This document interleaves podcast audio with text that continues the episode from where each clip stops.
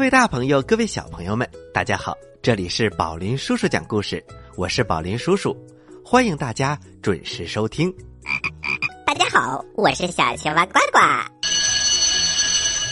好啦，上课铃声响起，我们接着来上儿童财商课，培养孩子正确财富价值观，小朋友的智慧课堂，财商故事会。儿童财商培养课第九节：行动力。小朋友，你有没有遇到过这样的问题？比如，当我们想做一件事情的时候，我们说了无数遍，但是光说不做，最后发现很多机会都错过了。比如，爸爸妈妈说：“今天一定要去跑步锻炼身体。”结果还是没有去，第二天还是一样，计划变成了空话。所以，做一件事最主要的不是说和想，而是行动。只有行动起来，才能离成功越来越近。如果不行动，就会停滞不前。因此，我们今天的话题就叫做行动力。接下来。我们来讲一个关于行动力的故事。在许多年前的某一天，公路上一辆车嗖的一下就开了过去，然后呲，一个急刹车，一个人从车里走了下来。这个人的名字叫做雷蒙克罗克，他是一个美国人。他为什么要急刹车呢？原来呀。在一个简陋的小餐馆门前，这里排起了长长的队伍，大家都在买吃的。这是什么东西这么好吃呢？值得大家排这么长的队？所以他决定下车看看这到底是什么。他走近一看呢，原来大家买的是汉堡和薯条。提鼻子一闻，真香啊！所以呀。这位雷蒙克罗克也馋了，也加入到了排队当中。他等了很久很久，才走进店铺。里面特别的热闹，人们聊着天吃着汉堡，嚼着薯条，越看越喜欢。他觉得，他如果来经营这家餐厅，一定能够经营的更好，能赚更多的钱。于是他等到餐馆快关门了。客人都走了，他这才走到老板的面前。老板您好，请问怎么称呼您？啊，先生您好您好，我叫麦当劳，请问这家餐厅是您的？啊，不不不，不是我一个人的，是我和哥哥一起开的。啊，谢谢，祝您愉快，再见了，先生。呃，再见，先生。雷蒙克罗克先生是个商人，这一年他五十二岁，经历过好几次创业失败，但是经验和眼光告诉他，这个快餐店一定有非常大的发展空间，很有可能是一个难得的商业机会。于是他决定出大价钱向快餐店的老板麦当劳兄弟。买下这个小小的店面，但是他的这个想法得到了家人的强烈反对。他的妻子生气的说：“你都快五十多岁了，怎么能把自己辛辛苦苦挣的钱花在这么一个小餐馆上呢？这样我们以后靠什么生活呢？”雷蒙克罗克安慰妻子：“亲爱的，不要担心。”如果我们只存那么一点点的钱，我们一定会坐吃山空的。不如我们抓住这个机会，把这笔钱利用起来。我相信这是一个非常好的投资机会，我们以后会有源源不断的财富的。雷蒙克罗克的妻子听了他的话，只好勉强同意丈夫的提议。雷蒙克罗克。马上投资加入了那个叫做麦当劳的快餐店，他作为代理商，用加盟店的形式，让更多的人加入麦当劳的大军。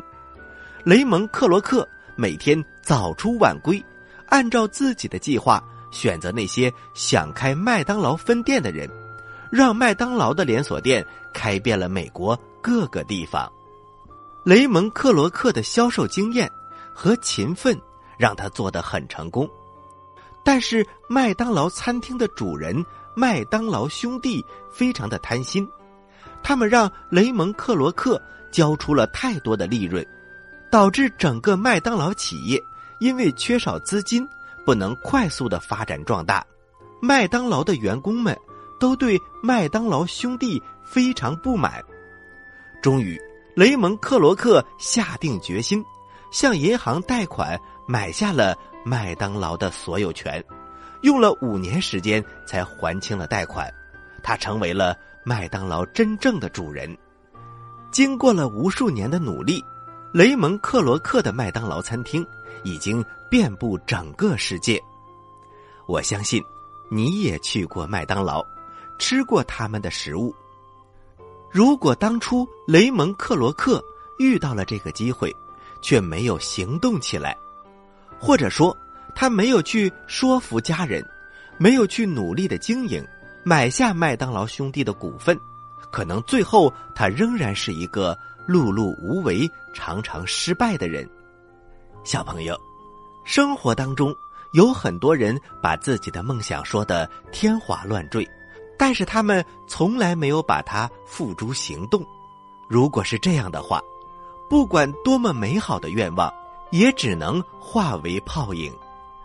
所以，小朋友，我们要从现在开始就马上行动起来，去实现你心中最美好的梦想。您现在收听的是宝林叔叔讲故事，嘿嘿嘿，哈！儿童财商培养课第十节：学会投资。小朋友，你听过“投资”这个词吗？投资啊，就是为了一个目标，把钱或者物或者人交给另外一个人。或者是组织来管理它，并产生更大的价值，最终达到投资的目标。现在有很多投资公司和投资人在做这件事情，比如大家知道的淘宝，也是有人投资给马云，马云赚了钱再给投资人。在古代也有，比如奇货可居的吕不韦，他投资了很多钱财。给秦国的质子异人，最后异人当了大王，他做了宰相，这些都是投资。我们要从小学会投资意识，明白该如何借助其他的人或者是组织完成自己的财富或者是政治积累。下面呢，宝林叔叔给你讲的这个故事。故事的主人公就是通过投资完成自己政治和财富积累的，而这个人就是三国时期的鲁肃。《三国演义》是我国四大名著之一，里面出名的人物非常多，有英雄，有美人，有谋士。在书中，除了刘备有个十分厉害的军师诸葛亮之外，还有一个叫鲁肃的谋士，他和周瑜是十分要好的朋友，他看人的眼光非常好，也是一个有大智慧的人。今天呢，我们就来讲一讲鲁肃是怎么和周瑜打交道的，最后被周瑜推荐给吴王，成为一代名士的故事。话说在东汉末年，那个时候啊。国家非常的混乱，太监把握权力，对农民征收大量的钱财，有钱的贵族也疯狂的抢占土地，农民们受不起这种双重打击，都纷纷的逃跑了，成为了没有住、没有吃的流浪人，很多人也因为没有吃的东西，活活被饿死了。周瑜在那个时候。当了一个叫朝长的官儿。朝长啊，是个非常小的官儿。周瑜听说鲁肃是一个非常有智慧的人，家里有很多粮食，所以呀，他就带着几百个仆人来找鲁肃。鲁肃刚好在家，听说周瑜来找他，赶紧把周瑜请进家里。周瑜看着鲁肃说：“先生，听说您的家里还有粮食，能不能借一些给我呢？”鲁肃知道了周瑜来的目的，也知道周瑜是一个有前途、有智慧的人，所以周瑜开口向他借粮食，他立刻就答应了。当然可以了，我把一半的粮食送给你吧。周瑜非常的开心，知道自己遇到了好人，有了鲁肃的帮助，他在这里当官就比较容易了，老百姓生活有了保障。他也就比较安心了。从此以后，周瑜和鲁肃成为了知心朋友，有什么困难，两个人互相帮助，互相支持。也因此，在后来有一次机会，周瑜向吴王推荐了鲁肃。那个时候，吴王非常渴望人才，希望能够寻找更多有才能的人，帮助他巩固权力。于是，周瑜立刻向吴王推荐鲁肃，因为鲁肃也是一个非常有才能的谋士，因此鲁肃经常为吴王出谋划策，吴王也十分的看重他，最后还封了鲁肃做大官。鲁肃得到吴王的重用，有了发挥自己才能的机会，他更加感谢周瑜了。当然。当时鲁肃送粮食给周瑜的时候，就知道这些粮食送出去，肯定不会白白浪费的，因为他知道周瑜是一个能成大事的人，送给他东西，肯定会有一定的回报。这也证明了鲁肃看人的眼光十分的准确，他有一个聪明的头脑和一双雪亮的眼睛。咱们中国古人有这么一句话，叫“舍得舍得，有舍才有得”，这是一个亘古不变的真正名言。不管在创造财富的道路上，还是为人处事，只有学会舍得，懂得投资，才能够有所收获。像鲁肃一样，懂得利用自己的聪明头脑来分析形势。判断好坏，懂得取舍，用锐利的眼光进行投资，这样才能取得最后的成功。我们也要像周瑜那样，懂得与有才能的人接近，懂得向上级推荐自己有才能的朋友，资源互利，争取共同进步，这也是非常重要的。好啦，小朋友们。故事啊，我们先讲到这儿，休息一下，一会儿还有好听的神话传说故事讲给你听哦。小朋友们，待会儿见。故事太好听了，我没听够怎么办？别着急，休息一下，宝林叔叔讲故事马上回来。欢迎回到宝林叔叔讲故事，我是宝林叔叔。接下来我们讲一个中国神话传说故事——小龙女的传说。小朋友，在东海龙宫里，东海龙王有一个小女儿。这个小龙女呀，是东海龙王的掌上明珠，但是他从来没有走出过龙宫。他非常想到陆地上去看看。但是东海龙王是绝对不允许他到陆地上去的。第一是太危险，因为他还太小了；第二啊，如果被发现他是龙，一定会受到玉皇大帝的处罚的。但是小龙女可不这么想，她正准备偷偷摸摸到陆地上玩一玩。话说这一天呐，东海龙王不在家，小龙女趁机。逃到了陆地上，她变成人形，来到了一个镇子里。这里热闹极了，大家都在赶集呢。小龙女蹦蹦跳跳的在街市上行走，突然从一个茶楼上泼下来一碗茶水，小龙女使劲的躲，但是还是没有躲开。小朋友们，如果龙变成了人，再沾到了水，就会现出原形，所以小龙女非常的恐惧，马不停蹄往大海边跑。她知道自己马上就要现出原形了。他越跑越难受，但是离海边还很远。他最后跑到沙滩上，就坚持不住了。在最后时刻，他利用法力，使用了一个障眼法，让人们看到他的时候，不是看到一条龙，而是看到一条鱼。没过多久，有一胖一瘦两个打鱼的小伙子走了过来。两个人远远的看到，在沙滩上躺着一条金灿灿的大鱼，他们都大吃一惊，因为他们从来没有见过这么大的鱼。胖小子有点胆小，忽然见到这么大的鱼，他赶紧说：“呃，我从来没有见过这么大的鱼，而且这个品类我也没有见过。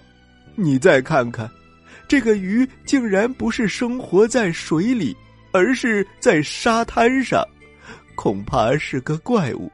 我们还是快点走吧。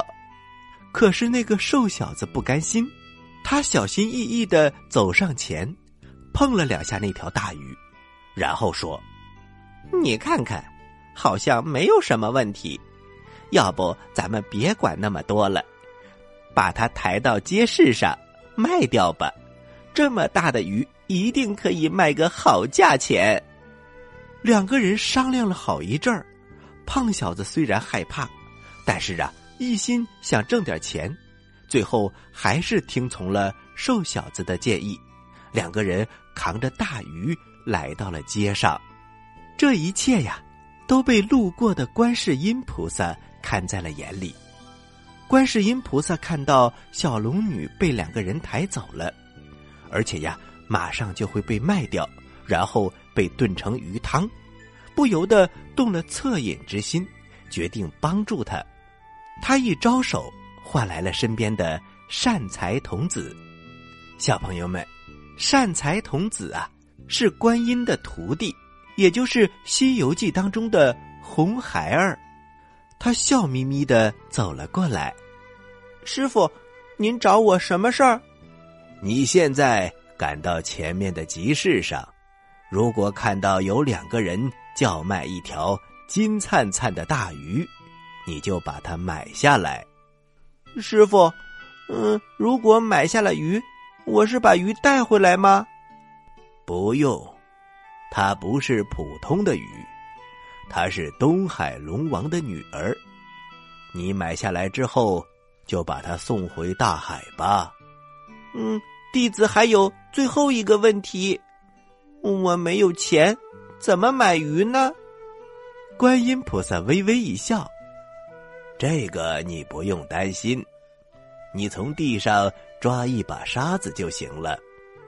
快去吧。”善财童子点点头，在海边抓了一把沙子，架起一朵祥云，就飞到了前面的镇子里。再说那一胖一瘦的两个捕鱼小子，他们把大鱼呀抬到了集市上，所有的人都围过来。善财童子赶到了，我要买这条鱼。大家回头一看呐，有一个小孩要买这条鱼。小孩儿，你有钱吗？善财童子啊，把手一张开，刚才抓的沙子啊。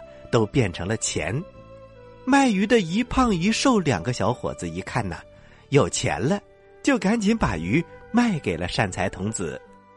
善财童子对他们说：“两位大哥哥，这条鱼太大了，嗯，我搬不动，你们能帮我把鱼抬到海边吗？”啊，呃呃，小孩儿，你买鱼不拿回家，拿到海边干什么？嗯。我看这条鱼太可怜了，我买了是放生的。围观的人一听啊，都竖起了大拇指。哎呀，这孩子真善良啊！来来来，我们一起帮助他把鱼抬到海边。在大家的帮助下，大鱼被抬到了海里。一进海呀，小龙女立刻活跃了起来。她在海里打了好几个滚儿，然后冲着善财童子点点头，感谢他的救助，然后一个猛子就回到了东海龙宫。此时的东海龙宫都炸了窝，因为呀，当东海龙王回来的时候，发现小龙女不见了，他派人四处寻找。龟丞相都急得呀，后背都开始发绿了。章鱼大元帅派了三万精兵到处寻找，虾兵蟹将一个个忙活的呀，满头大汗。正在这时，小龙女回来了，大家一下子放下了心。东海龙王本来呀非常担心自己的女儿，但是一看到她回来了，刚才着急的劲儿都变成了气。小龙女，你真是太不像话了！不让你出龙宫，你却偷偷的逃出去。如果遇到危险怎么办？你真是气死我了！既然你这么爱出去，那你就永远出去吧。我东海龙王不要你这个女儿了。东海龙王啊，一生气，竟然把小龙女轰了出去。小龙女非常的难过，她哭着走在海边。这件事儿啊，又被观世音菩萨知道了。他让善财童子把小龙女接到了紫竹林。从此啊，小龙女就成了观世音菩萨的弟子。我们看到观世音菩萨画像的时候，你会发现呢，他的左右两边站着一个小男孩和一个小女孩。那就是善财童子和小龙女了。后来呀，东海龙王后悔轰走自己的女儿，他时常邀请女儿回到东海龙宫，给他准备非常丰盛的美食。但是小龙女呢，已经决定不再回东海龙宫住了，她一直住在紫竹林，和观音菩萨学习本领。好了，小朋友们，故事讲完了。接下来是呱呱提问题的时间，请小朋友们做好准备。你说为什么我总是这么开心呢？你帅呗？你有钱？都不对，因为我每次听故事都能回答对小青蛙提的问题。嘿嘿嘿嘿，呱呱提问题喽！小朋友们做好准备哟！小朋友们，在小龙女的传说故事当中，小龙女变成了人，在集市上走，是什么东西使她要变回原形了呢？你有几个答案可以选哦：一，吃的太多；二，喝的太多；三，有茶水泼在了她的身上。好了。今天的节目就到这里了，我是宝林叔叔，我是小青蛙呱呱，咱们下期宝林叔叔讲故事不见不散，小朋友们再见。